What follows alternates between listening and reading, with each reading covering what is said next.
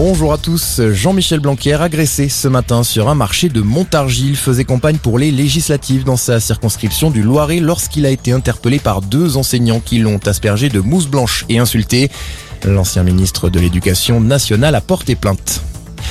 Il avait promis de changer de méthode pour son second quinquennat. Emmanuel Macron s'exprime dans une longue interview accordée à la presse quotidienne régionale. Le chef de l'État annonce vouloir créer un conseil national de la refondation dès le lendemain des élections législatives pour construire, dit-il, des réformes autour du pouvoir d'achat ou encore de l'écologie.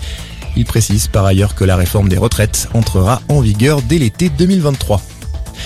Une patrouille de policiers avait le ouvre-le-feu après un refus d'obtempérer. C'était ce matin dans le 18e arrondissement de Paris, dans le quartier de Barbès. Le conducteur très défavorablement connu des services de police a été grièvement blessé. Sa passagère a également été touchée à la tête. Deux enquêtes ont été ouvertes, une pour tentative d'homicide volontaire sur personne dépositaire de l'autorité publique, l'autre confiée à l'IGPN. Dans le reste de l'actualité, la Russie jette tout son poids dans la bataille de Severodonetsk. La situation dans toute la région est extrêmement difficile, déclare le gouverneur de la région de Lugansk au lendemain du centième jour de l'invasion russe. Le conflit que la Russie voulait éclair tourne à la guerre d'usure selon le secrétaire général de l'OTAN. Il n'y aura pas de vainqueur, estime de son côté l'ONU.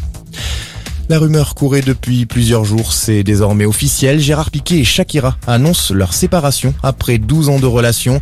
Dans un communiqué commun diffusé ce matin, le défenseur du FC Barcelone et la chanteuse colombienne en appellent au respect de leur vie privée pour le bien-être de leurs enfants.